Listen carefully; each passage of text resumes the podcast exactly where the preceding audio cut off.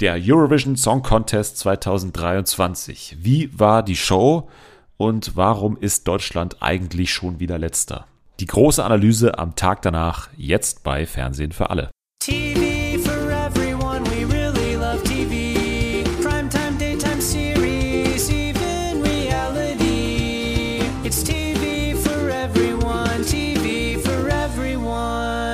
Good Day Europe am Tag nach dem Eurovision Song Contest. Hier ist äh, der Fernsehgarten für alle, würde ich jetzt mal sagen, ähm, mit unserer großen oder kleinen Nachbesprechung vom ESC. Wir haben ja gesagt, weil in der kommenden Woche oder in der jetzigen Woche schon äh, am Freitag keine neue Ausgabe von Fernsehen für alle kommt, weil ich in Südkorea bin machen wir eine kleine ESC-Sonderausgabe und die einzige Frau, die sich dazu bereit erklärt hat, äh, mir dabei zu helfen, ist zum Glück auch da und äh, sie heißt Jule.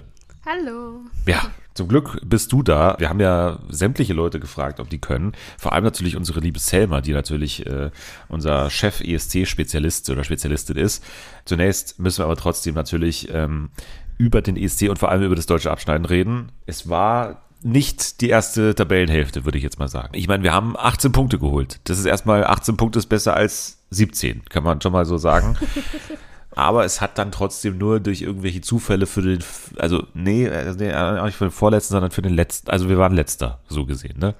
Also ich weiß nicht, mir ist es auch so egal inzwischen geworden. Also ich hatte am Anfang so ein bisschen Hoffnung gehabt, weil er auch so ein bisschen Hype war und auch laut den Buchmachern war Deutschland ja gar nicht mal so schlecht gestellt und es haben sich auch viele auch gefreut, dass es halt nicht mehr so was Langweiliges ist und diese Standard-Pop-Nummer. Aber es ist eigentlich egal, was Deutschland macht. Es kommt einfach nicht an. Also ich glaube, das können wir so ein bisschen daraus schließen, dass ähm, gerade die Juries uns hassen. Gut, wir haben jetzt drei Punkte von den Juries bekommen, aber nicht mal so ein paar. ja, stimmt. Die hassen uns dann doch nicht vielleicht so stark, Jahren. wie wir dachten, ja. Mehr als in den letzten Jahren, würde ich sagen. Und wenn uns nicht mal irgendwie Österreich oder die Schweiz ein paar Trostpunkte geben, weil wir doch so miteinander verbunden sind, dann, ähm, ja, dann weiß ich auch nicht mehr weiter, was man da machen soll. Und ja, von den äh, Televoters kam ja auch nicht mehr so krass viel, wo ja immer gesagt wurde, ja, die haben ja Fans ähm, auf der, auf der, in ganz Europa. Iron Maiden. Iron Maiden, ja. ja, aber hat am Ende doch nichts funktioniert. Also, Sogenannter ja. Pustekuchen, ne? Kann man am Ende ja. sagen. Ja, also das ähm, stimmt. ich kann da nicht so viel hinzufügen, außer dass es ähm, für mich auf jeden Fall, und ich glaube, so habe ich auch insgesamt die, die Reaktion verstanden, auch Lord of the Lost im Interview direkt danach, haben wir auch gemeint, also was sollen wir denn groß noch anderes machen? Also ja. es ist eher so eine Enttäuschung über das System an sich aber nicht jetzt speziell auf den Künstler oder die Künstlerin bezogen, wie damals beispielsweise bei, bei Jendrik, da, da war irgendwie das ganze Ding schon von vornherein irgendwie klar, dass das nichts werden kann und dass das die Leute vielleicht noch mehr von uns abschreckt als ohnehin schon, so wenn da einer mit diesem Song auf die Bühne kommt.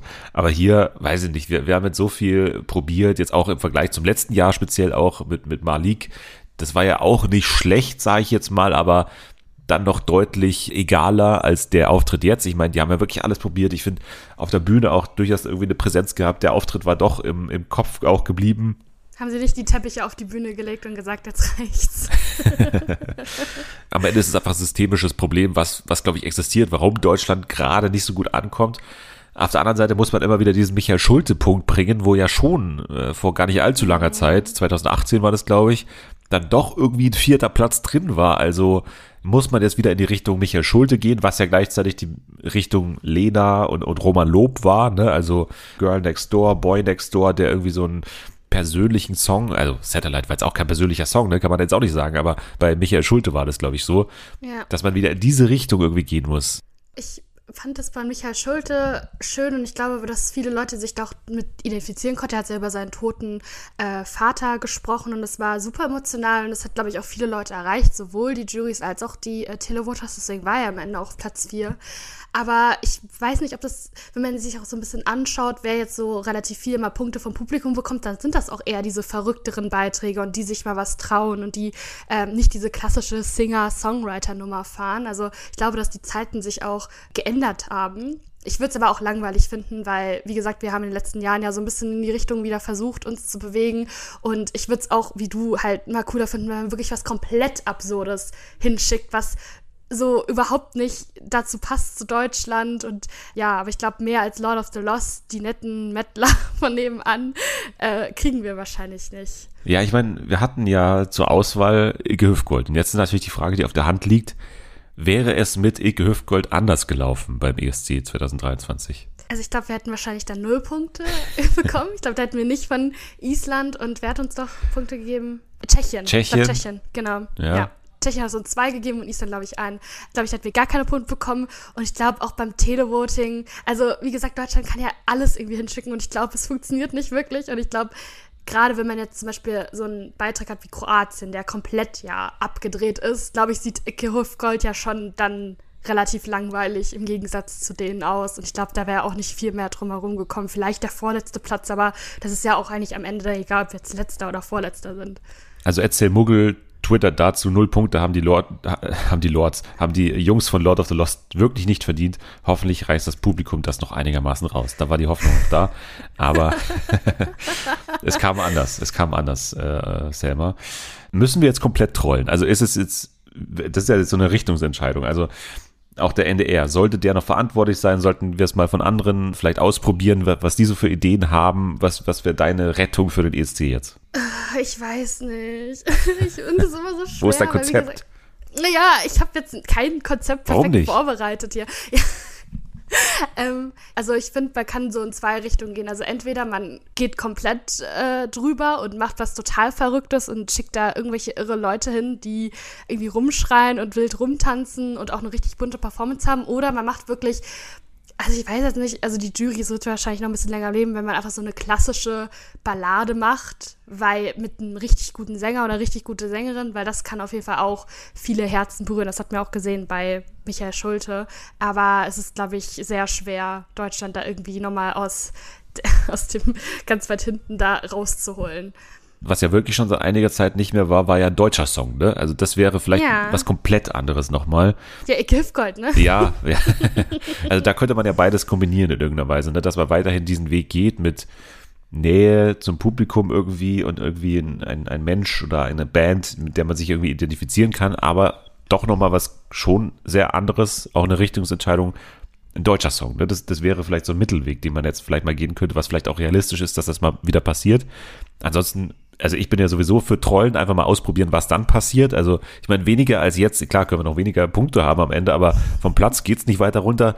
Ich würde jetzt einfach mal wirklich diesem ESC den Spiegel vorhalten und irgendwie einfach ein Jahr mal nicht das tun, was man vielleicht erwarten würde, dass man da mit einer Riesenshow aufkommt und irgendwie ja. Äh, ja, da jemanden hinschickt, der auch diese ganzen Späße mitmacht, sondern einfach mal so, einen, so einen schlecht gelauten Typen oder irgendwie eine Frau, die sie da drei Minuten auf die Bühne setzt und dann einfach, einfach so demonstriert quasi auf der Bühne. Mhm. Sowas würde ich jetzt einfach mal gerne sehen, was, was dann passieren würde. Ja. Das wäre mal ein Versuch wert. Also das sind so zwei Rezepte, die Fernsehen für alle jetzt mal hat an den NDR, der ja vermutlich nicht die Verantwortung abgeben wird an uns oder andere. Nee. Wir, wir helfen gerne, aber wir können auch nicht mehr sagen als, ja, wir, wir stehen hier parat. Wir haben sogar mit Selma ja eine Insiderin bei euch. Ähm, also meldet euch, wenn ihr Hilfe braucht. Jo, ansonsten zur Siegerin vielleicht auch mal. Lorraine, ne, für äh, Schweden. War ja jetzt auch keine große Überraschung, war, glaube ich, auch bei den BuchmacherInnen vorne, die zwar auch Lord of the Lost weiter vorne hatten, aber hier hatten sie dann auch mal recht. Ich finde den Song okay. Der Song ist aber auch irgendwie so gemacht, irgendwie für die ESC-Bühne. Für mich jetzt kein Song, den ich irgendwie danach nochmal anhören werde, im Gegensatz zu Euphoria, mit dem sie ja gewonnen hat. Also ich finde, das war hier alles so ein bisschen so angestrengt, auch das Bühnenbild war so, also es war schon cool, aber es war natürlich auch mit Ansage irgendwie so, also Top 5 muss schon drin sein. Ne? Also wenn ich hier nochmal zurückkomme, dann müsst ihr mir schon das und das Bühnenbild geben und den und den Song, der halt gut ankommen wird bei den äh, Voters, aber äh, die Rechnung ging auf und sie hat gewonnen. Ich weiß nicht, weil an sich finde ich sie unfassbar sympathisch und ich finde sie auch eine sehr talentierte Sängerin und auch Performerin, das hat mir auch gesehen. Und ich finde die, also generell Schweden, die liefern ja jedes Jahr extrem ab, so was ähm, die Performance betrifft, also die haben ja mal richtig äh, teure Requisiten auf der Bühne, irgendwie so krasse LED-Wände, die dann auch eingeflogen werden müssen und so, deswegen das sah schon sehr wertig aus und es ist, also sie hat sich auf jeden Fall extrem abgehoben mit der Performance, aber ich finde den Song jetzt auch nicht so spannend, wo sie natürlich auch gut gesungen hat. Ich habe auch wenig verstanden von dem Text. Ich finde, es gab halt so viele spannende Beiträge als sie, also da ist sie so ein bisschen blass gegenüber den anderen Leuten, die dann so hinter ihr dann direkt waren. Ja, was ist denn so ein Beitrag? Also wer bleibt dir am meisten im Kopf vielleicht? Weil das ist ja wirklich jetzt eine Frage, mhm. welcher Song überlebt auch den ESC? Weil, weil manche ja. Songs sind dann ja wirklich beim ESC einmal aufgeführt worden und, und sind dann danach irgendwie nicht mehr wichtig. Welcher Song ist deiner Meinung nach ein Song, den es danach auch noch geben wird, den man danach im Radio noch hören wird? In äh, Sommerhaus-Einspielern? also was wird irgendwo mal nochmal in meinem Ohr präsent sein irgendwann? Mm, ja, ich kann mir schon gut vorstellen, dass sie Finnland vielleicht bei irgendeinem Promi Big Brother Spiel im Hintergrund spielen. Aber das da ja sonst, sonst Songs von Ali Alarm gespielt. ja, geil. Ähm, also ich fand, wie gesagt, Finnland sehr einprägsam und ich fand den Typen auch so extrem witzig, weil irgendwie habe ich den Song gehört und war so, äh, nicht so meins eigentlich. Und dann habe ich die Performance gesehen und der hat ja wirklich alles gegeben und das auch wie er da so rumgetanzt hat und dann sein Outfit, das war einfach alles so verrückt. Und ich mochte persönlich Norwegen auch sehr gerne. Also ich fand sie richtig cool und ich finde, sie hat so einen so, das war ja irgendwie so Seefahrt, Piraten, Sound. Ich weiß auch nicht, wie man es am besten äh, beschreiben kann, aber ich finde, sie hat auch richtig viel Power am Ende gehabt. Also ich kann mir vorstellen, dass das auf jeden Fall ja, in den nächsten Jahren auf jeden Fall eine Performance ist, die oft dann auch gespielt werden wird und viele Leute sich an sie erinnern werden. Das war doch der Song, der auch schon ein bisschen auf TikTok davor genau, äh, so ein ja. bisschen gehypt mhm. wurde. Ne? Ja, ja, also ich, ich habe mir dazu auch aufgeschrieben, also Queen of Kings war das ja von Alessandra. Ja. Ne? Genau. Äh, okay, ich kenne den Song doch von TikTok, Performance recht klassisch, aber funktioniert irgendwie. So ein Beitrag könnte nie aus Deutschland kommen, lol. Nee. Welche Ex-Voice-Kandidatin singt sowas, habe ich mir aufgeschrieben. Also Geil. Ja, also ich meine, das ist ja wirklich die Frage. Also das ist so ein Song, wo ich mir denke, in welcher Welt wäre das in Deutschland ein Beitrag? Also wie soll das zustande kommen? Ja. Also es gibt erstmal nicht die Künstlerin, es gibt dieses Genre, gibt es gar nicht so richtig irgendwie. Ja. Santiano. Santiano ist man dann gleich wieder, genau, da sind irgendwelchen alten Männern mit Bärten. Aber dass das eine junge Frau singt, das ist eigentlich ja. undenkbar. Dass sich das dann auch noch durchsetzt, das, das kann man sich nicht ausdenken. Also wir hatten ja mit hier, ich weiß nicht, die, die Frau, die im Maisfeld stand. Was war die, die eine da? Annika. Annika Russo, war das die? Mhm, ja. Genau, und die äh, hatte ja so ein bisschen so, so eine Art mit ihrem komischen Instrument da, ne, auch dann so eine Art von anderer Musik, wo man dann dachte, okay, das ist vielleicht Eurovision-Style, es könnte irgendwie passen, aber die hat sich dann auch nicht durchgesetzt. Ne? Also es kommt dann ja auch ein bisschen wieder auf die, auf die Voters in Deutschland an, ob die sowas ja. überhaupt wollen es ist halt schwer zu sagen, okay, das hat jetzt besser funktioniert, aber es wäre auf jeden Fall schon so ein Hingucker gewesen, mehr oder weniger. Ja, ansonsten muss man schon über Österreich reden, weil das ja auch ein ja. Land ist, was uns, glaube ich, ein bisschen näher ist und wo man sich auch gewisse Sachen abschauen könnte. Und hier ist vielleicht auch so ein Ding, wo, wo man sich was abschauen kann, weil für mich ist das auch der Song, mit oder vor allem die Performance oder auch die, dieses Bühnenbild, weil ne, diese diese ja. diese LED-Wand mit diesen ganzen, weiß ich, Puppengesichtern oder wie man das auch äh, nennen, die dann alle diesen Tanz mitmachen, das ist schon ziemlich geil gewesen, gleich als erster Act auch irgendwie ja, cool platziert. Für sie wahrscheinlich nicht so cool, aber es war eine nee. gute Eröffnung für den Abend. Und äh, Thea und Selena, ich meine, da, da können wir jetzt einige Tweets von Selma hier raussuchen, glaube ich. Ja, ja, so. Also, ähm, da ist ja die Frage, ich meine, die wurden ja zusammengecastet, wie ich das verstanden habe. Ne? Ja, von so einer Castingshow, glaube ich auch. Ja, also das war jetzt nicht eine spezielle ESC-Casting-Show nee, auch, Nee, ne? nee, aber die waren beide bei irgendeiner Casting-Show und dann wurden die halt zusammengecastet. Also so ähnlich wie Deutschland bei The Voice, wenn dann hier irgendjemand da ankommt. Okay. DSDS 21. Staffel, einfach mal da. Big N. Big N. Hallo. genau, Big N. Big N und hier, wen, wen könnte man nehmen? Hier Sam Eisinger. Sam Eisinger genau. und Big N treten zusammen an. Das wäre vielleicht so ein Ding, ne? Aber auch nochmal zu Österreich. Also ich finde, das ist auch wieder so ein Song, das würde auch von Deutschland nie kommen. Also, weil der so kreativ ist, also generell, weil der ja auch nicht so einen wirklichen Refrain hat, ist ja dieses immer nur Po, Po, Po, Po, Po. Und irgendwie auch der Text auch so cool ist und so kreativ und auch generell die Performance war auch richtig cool umgesetzt. Also ich könnte mir niemals vorstellen, dass es irgendwie von Deutschland kommt, ähm, dass man da irgendwie sowas total Verrücktes, so einen verrückten Song da irgendwie auch hinschickt, der auch nicht so typisch ESC klassisch ist mit Strophe, Refrain, Strophe, Refrain, Bridge und dann nochmal Refrain oder sowas in die Richtung. Also das fand ich eigentlich ganz cool. Ja, und äh, es ist ja auch inhaltlich, also ich meine, da wird ja. über Edgar Allan Poe gesungen und es geht genau. irgendwie um äh, Frauen in der Musikindustrie und irgendwie äh, Kritik an Spotify und solche Sachen. Also ja. das im Vorentscheid, das ist ja, also diese ganzen Vorentscheid-Songs, die sind ja immer inhaltsleer. Ja, also das ist genau. ja auch bei, bei Lord of the Lost so, da geht's ja um gar nichts. Ne? Also wenn man, also wirklich, da, da ist ja kein Inhalt da. Das ist vielleicht auch so ein Unterschied zu Michael Schulte, da, da ging es ja inhaltlich noch um irgendwas. Genau. Und das wäre vielleicht auch mal wieder ein Ding, okay, Inhalt wäre dann trotzdem nicht schlecht. Also es muss ja dann, äh, wir haben ja gerade über Lorraine geredet, wo der Text dann meiner Meinung nach schon unverständlich ist, vor allem für das große europäische Publikum. Das ist ja dann scheinbar auch nicht so wichtig, aber es hilft, wenn die Kommentatoren, Kommentatorinnen in ganz Europa was dazu sagen können und nicht einfach Ja. nur sagen können, okay, die kommt aus der kleinen Stadt in, in Deutschland und äh, touren mit äh, Iron Maiden Iron Maiden. und so und das ist dann das Einzige, sondern wenn es da um irgendwas geht, dann wäre das vermutlich auch nicht mal so schlecht, wenn man das irgendwie noch fürs kommende Jahr ändern könnte. Also ich habe ja mal ganz kurz zurückgescrollt, auch bei, bei Selma, da heißt meine österreichischen Mäuse, dann heißt es Thea und Selena, I love you and you always be famous und casually living their dream, I love them so much. Also Ja. da war einiges dabei hier bei, bei Selma. Vier Tweets sie auch in, alles. in vier Minuten. Ja, ich finde es so schade, dass Rekord. die so abgestraft worden sind äh, mit dem Televoting, weil ich glaube, die haben nur 15 Punkte bekommen und das fand ich richtig, oder? Ich glaube schon. Ja. Das fand ich richtig räudig. Also vielleicht lag es auch ein bisschen an dem Startplatz. Ich bin auch nicht so jemand, der immer sagt, "Mm, ja, ja, die, der Startplatz und so, aber ich finde da mit so einem Song, der so eine ja, inhaltliche Tiefe auch hat, reinzusteigen, wenn die Leute noch nicht so aufgewärmt sind, wenn die Leute noch nicht gerade frisch eingeschaltet haben, das ist halt ein bisschen schwer, glaube ich. Also ich glaube, die hätten bestimmt ein bisschen mehr bekommen, wenn die ein bisschen später gestartet wären. wir müssen, glaube ich, noch über Moldawien reden, ne, mit dem kleinen Flötenmann. Mhm. Das war dann doch ein Auftritt, den ich weiter vorne gesehen hätte. Also ich fand den auch gut. Also ich habe damals ja das, ich weiß gar nicht, in welchem Semifinale die waren, am ersten oder zweiten, aber ich habe das dann zuerst mal gesehen, war so, hä, das ist eigentlich voll cool, weil ich finde generell, Moldawien schickt immer so, so Spaßbeiträge und die haben dann immer eine ganz coole Bühne und denken sich da noch was Cooles aus und das fand ich eigentlich auch ganz cool, also gerade mit diesem, mit der Flöte und so und ich, ich habe es ja mit mehreren Leuten auch geguckt gestern Abend und wir haben da alle gelacht, wir fanden das alle richtig unterhaltsam. Ja, ja, finde ich auch. Ja. Also das ist ja dann schon ein Ding. Äh, Moldawien seit Jahren sagt eigentlich, äh, wir werden hier nicht gewinnen. Also oder zumindest ist es unwahrscheinlich, Ja. dass wir gewinnen. Dann machen wir halt uns irgendwie einen eigenen USP und der USP ist mittlerweile irgendwie weirde Instrumente und, und komische äh, äh, Klamotten und sowas. Also das kommt dann irgendwie auch an. Also ich meine, man kann immer was von Moldawien erwarten und äh, Ja. in diesem Jahr hat es mal wieder, war es ein Bringer, würde ich jetzt mal sagen.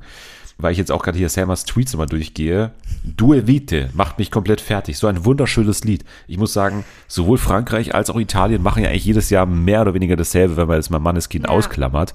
Ein italienisches Lied von Italien, ein französisches von Frankreich und landen damit immer, sage ich jetzt mal nicht ganz hinten, aber meistens so im, im guten Mittelfeld, würde ich jetzt mal sagen, gelegentlich mit Ausreißer nach oben eben. Und das ist ja vielleicht so, ein- so ein Ding, wo, wohin sich Deutschland orientieren könnte. Ne? Also wenn man jetzt Deutsch singt, dann, dann könnte es in so eine Richtung gehen. Also ich meine, Frankreich war da natürlich auf dem Auftritt mit diesem riesigen, drei Meter hohen Kleid da nochmal besonders. Aber gerade Italien fand ich persönlich super langweilig, super boring. Ich fand den Song nicht geil, im Gegensatz zu Selma. Aber gut, da bin ich wahrscheinlich dann alleine. Die schicken da immer ganz gute Sänger hin, so. Also da ist keiner, der irgendwie so komplett In verkackt. diesem Jahr äh, Yassin von Love Island, Ähm, Marco aber ich finde Mengoni. auch, dass Marco Cerulo. ähm, aber ich fand dieses Jahr auch ein bisschen langweilig und ich war auch ein bisschen überrascht, dass die auch so viele Punkte vom Publikum bekommen haben. Weil, aber das ist generell so bei Italien. Also Italien, die kriegen immer super viele Punkte. Ja, was ich auch nicht verstehe, vielleicht weil die sagen, oh, ist so ein schönes Land oder so. Ich weiß es auch nicht. Weil Schöner Mann auch. schöner Mann, ja, immer schöne Männer sind eigentlich, ja. Sind echt selten Frauen in Italien, die Italien schickt. Das ist immer so solide und es ist immer so ein bisschen auf Sparflamme. Also ich fand es eigentlich ganz cool, als die Mann das Kind hingeschickt haben, weil das mal was komplett anderes war. Aber ja, ne. Die hatten also, auch schon mal so Rapper und sowas, ne? Auch äh, Italien viel, glaube ich. Zum Beispiel äh, Mahmoud, Mahmoud? Mammut. Der, ne, der war ja auch so ein bisschen anders. Das fand ich auch cool. Das war ja auch richtig gut. 2019. Ähm, ja, aber sonst diese klassische Ballade kann man eigentlich nie was falsch machen. Und bei Frankreich hat sich auch ein bisschen gewundert, dass die so extrem weit hinten war, weil ich fand, die hat das eigentlich ganz gut gesungen, aber es ist auch wie das Gleiche. Also, ich mich hat's gewundert, dass nicht der Eiffelturm im Hintergrund war. Das ist ja immer so, dass der Eiffelturm irgendwie immer auf die Bühne gebracht werden muss. Ähm, aber dafür hatte sie diesen Hut da natürlich auf. Das muss man sofort sehen, dass es ein französischer Beitrag ist.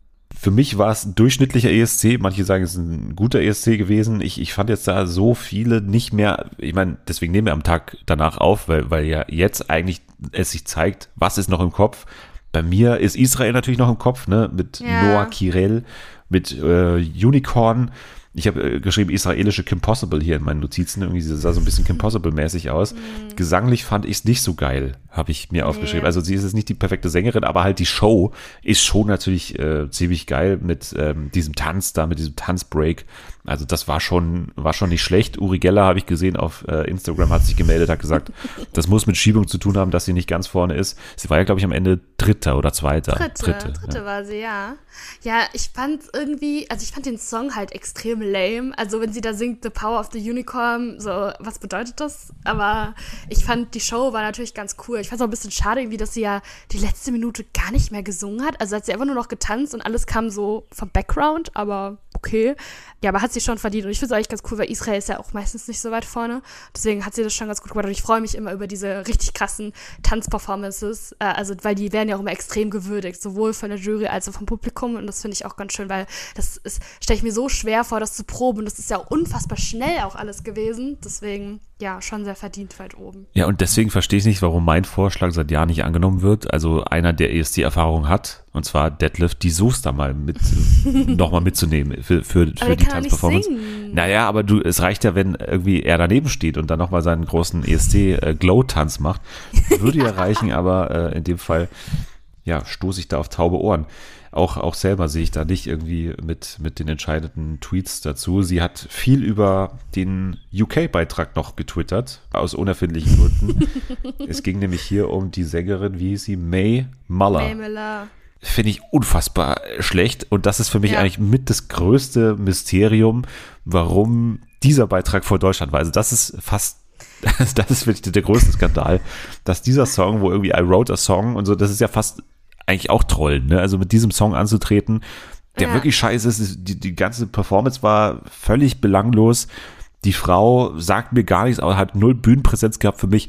Keine Ahnung, es war für mich kein guter Beitrag. Selma sieht's anders. Selma sagt hier zum Beispiel sowas wie, ich habe legit noch nie in meinem Leben so eine schöne Frau wie May Muller gesehen. Hilfe.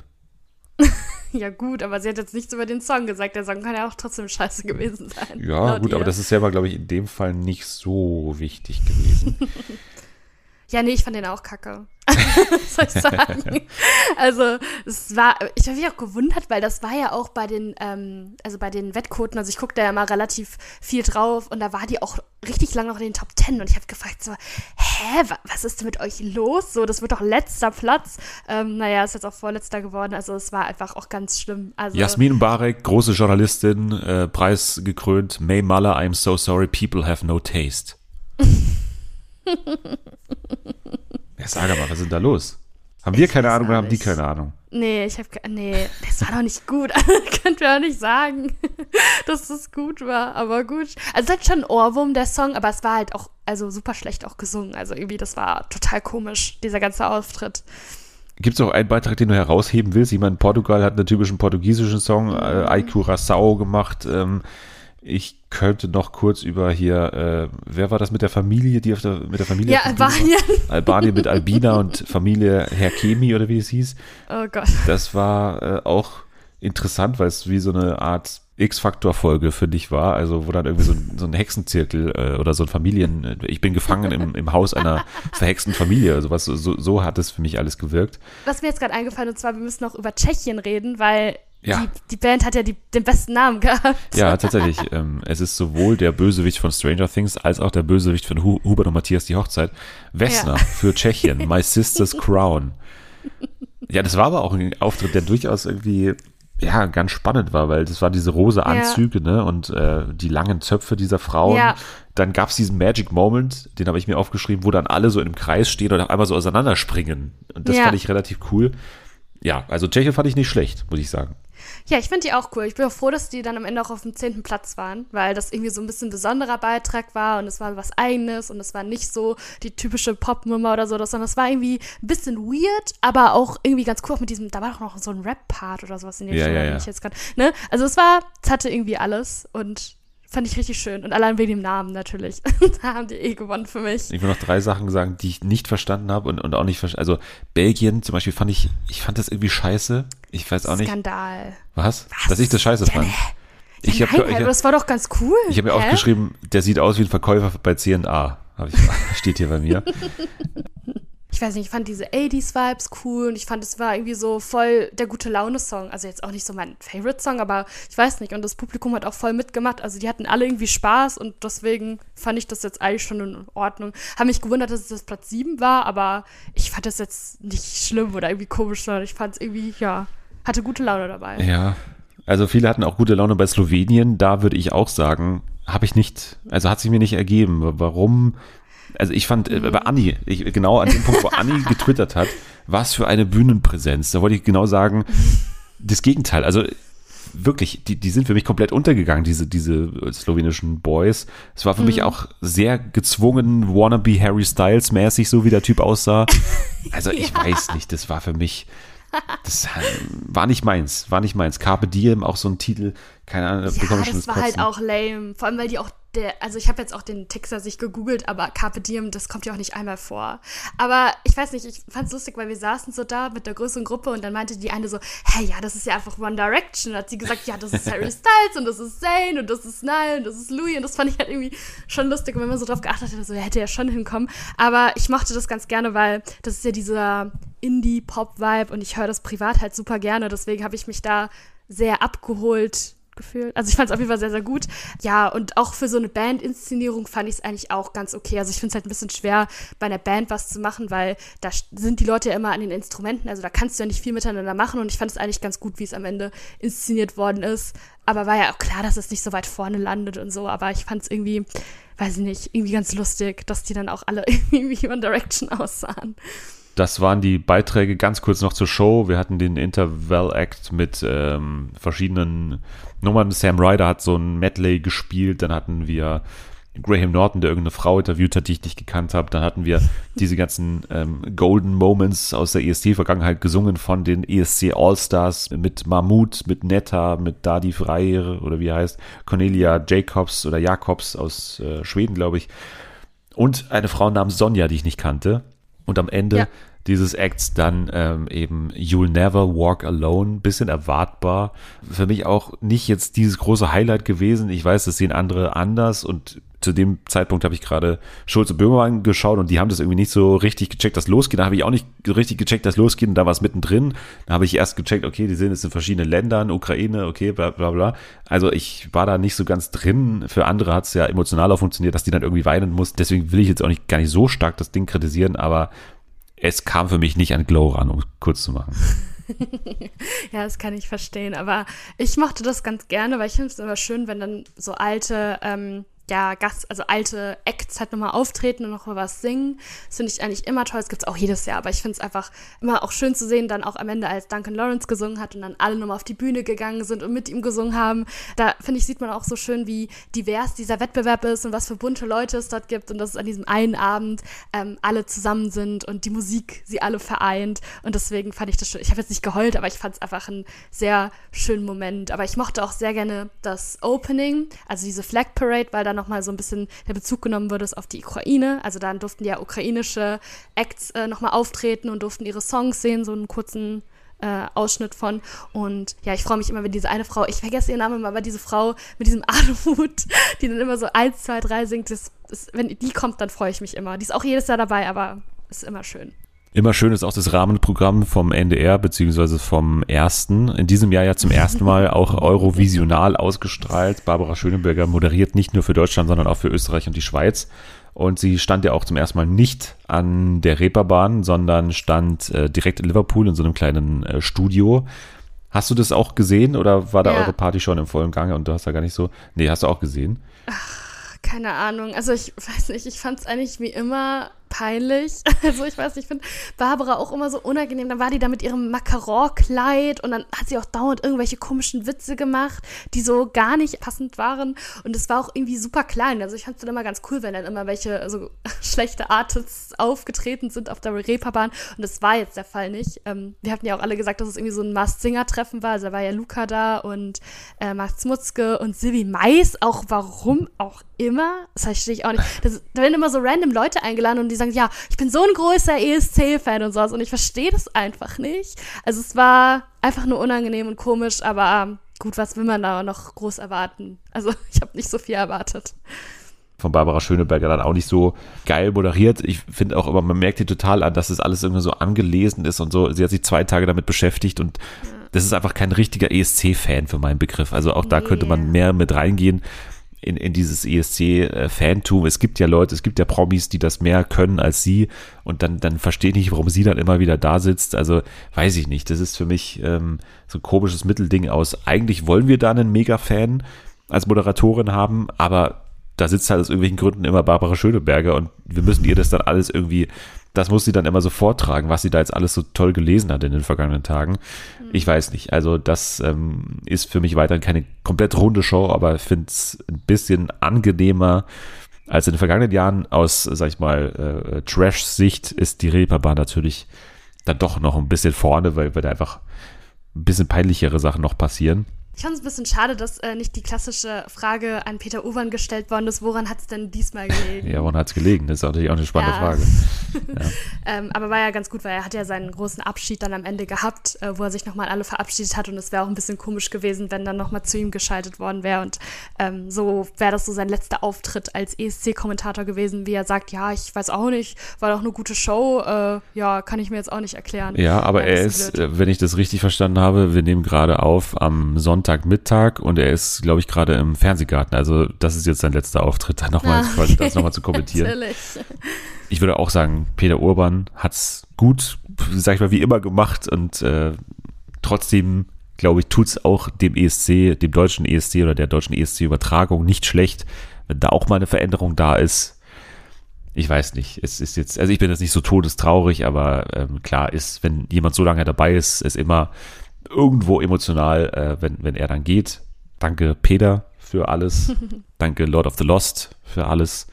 Der NDR darf sich was Neues überlegen, darf jetzt erstmal die ganzen Statements formulieren am Montag, woran es dann tatsächlich gelegen hat. Und äh, damit werden wir uns dann eventuell, falls da irgendwelche strukturellen Änderungen schon jetzt geplant sind oder vorgeschlagen werden, dann in zwei Wochen wieder beschäftigen. Also am Freitag den, oh Gott, äh, das müsste der irgendwie 26. oder sowas sein, wahrscheinlich. Um Kann den sein. Dreh.